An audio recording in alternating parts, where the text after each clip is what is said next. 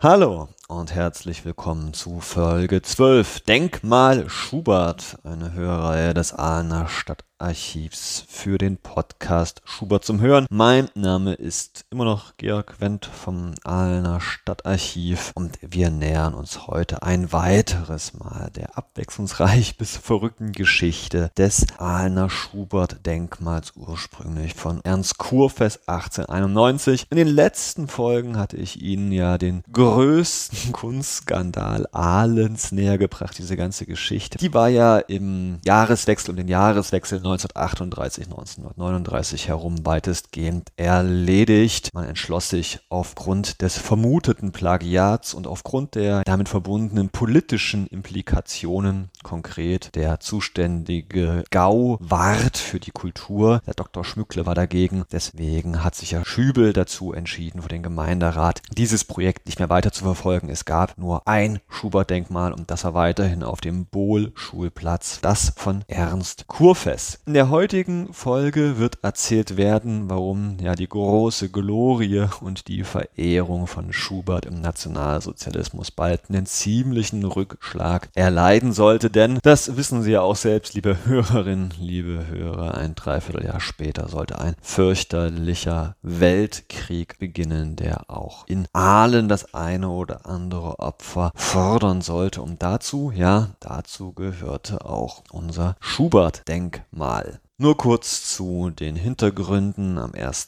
September 1939 überfiel das Deutsche Reich Polen, woraufhin England und Frankreich Deutschland den Krieg erklärten. Vor allem die Engländer sorgten dafür, den Überseehandel für die Deutschen nahezu unmöglich zu machen. Die Seeblockade, ja, sie blockierte auch wichtige Rohstoffe, vor allem Metalle für die Rüstungswerke. Die waren plötzlich wieder sehr, sehr gefragt und da nun ja relativ bald klar war, dass dieser Krieg nicht so bald beendet sein würde, da beauftragte der Führer Adolf Hitler die Reichsleitung, den äh, Reichsleiter des Deutschen Gemeindetags, Vieler, der war auch Münchner Oberbürgermeister, eine neue Metallspende des deutschen Volkes vorzubereiten. Konkret klar, da ging es um die Glocken auf den Kirchtürmen, aber eben auch um die deutschen Denkmäler. Es gab einen Schnellbrief vom Juni 1940 bis Februar 41 hierzu Meldungen zu machen in jeder deutschen Stadt, ob und inwiefern man bestimmte Metalle würde spenden können. Die Ahlener Schübel, die ließen sich bei der Beantwortung ein bisschen Zeit. Erst am 7. Februar 1941 ließen sie die Führung des Deutschen Gemeindetags wissen. In der Anlage übersende ich Ihnen die Abschrift eines Erlasses des Herrn Württembergischen Wirtschaftsministers für den Wehrwirtschaftsbezirk 5a, also das ist auch Aalen, Ludwigsburg saßen sie, zur gefälligen Kenntnisnahme. Aus dem Erlass geht hervor, dass das einzige in Aalen befindliche Metalldenkmal, das Schubert-Denkmal, belassen werden kann, weil es baugeschichtlichen Wert hat. Im Mai 1941 wiederholte der Städtetag die dringliche Anfrage, alle Denkmäler für die Metallsammlung abzuliefern, woraufhin man nochmal am 21. Mai den Deutschen Gemeindetag mitteilte, dass man ja nach Bestimmung des württembergischen Wirtschaftsministeriums dieses Schubert-Denkmal würde belassen können. Damit gab zwar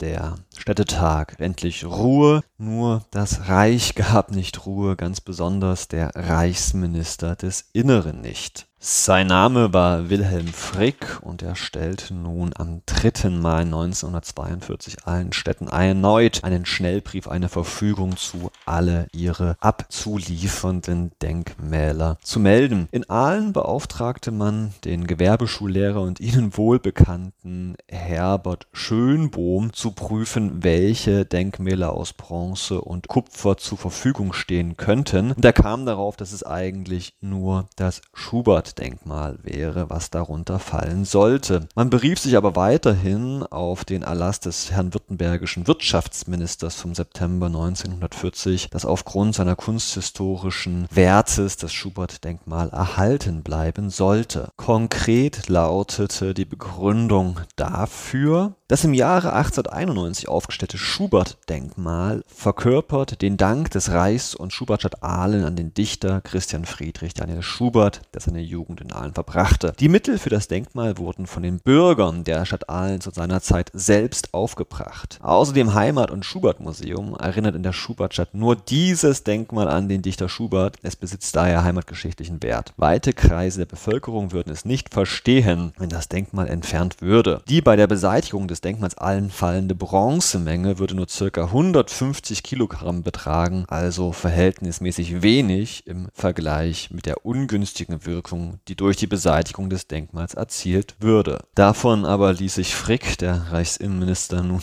nicht mehr beeindrucken, was da dieser Wirtschaftsminister in Württemberg erzählt hat. Am 3. August forderte er ein, dass Ahlen das Urteil des Reichsministers für Wissenschaft, Erziehung und Volksbildung einholte. Das versuchte nun auch die Stadt Aalen und wir haben zwar kein Antwortschreiben, aber ganz offensichtlich hat Bernhard Rust, dieser Minister für Volksbildung, keine große Liebe für Schubert und das Schubert-Denkmal. Am 17. Dezember 1942 verkündete Schübel vor dem Stadtrat Folgendes. Der Bürgermeister gibt bekannt, dass das Schubert-Denkmal zur Metallreserve abgeliefert werden musste. Alle Vorstellungen, das Denkmal zu erhalten, waren ergebnislos. Es wurde vor der Ablieferung noch ein Gipsabguss vorgenommen. Die Stadträte und Ratsherren nahmen hiervon Kenntnis. Was passierte also nun mit dem Schubert-Denkmal? Es wurde bereits im November 1942 abgebaut und dann zu Josef Schmid, ein Gipsformer nach Stuttgart Ost in der Landhausstraße 63 geschickt, um dort einen Abguss zu machen. Das scheint ziemlich lang gedauert zu haben, denn noch im Februar 1943 sah man sich genötigt, ihn um Beeilung zu bitten, da bereits der Landrat um die Ablieferung des Metalls für die Weiterverarbeitung gebeten hatte. Im März 1943 1948 kam es dann endlich nach Aalen zurück, dieses 250 Kilogramm Denkmal. Und dann sandte man es im April 1943 per Zug nach Ulm zur Firma Neubronner und Selin Schrottmetallfirma, die am 19. April eben den Eingang dieser Statue bestätigte und daraufhin auch einschmolz. Liebe Hörerinnen, liebe Hörer, jeder Aalener, jede Aalenerin weiß, dass damit aber bei weitem noch nicht die Geschichte des Schubert-Denkmals vorbeiging. Nein, wenn man es genau nimmt, ging sie nach dem Zweiten Weltkrieg erst so richtig los. Darum soll es dann in der folgenden Woche gehen. Bleiben Sie bitte gesund. Ich bin Ihr Georg Wendt aus Aalen. Tschüss und auf Wiederhören.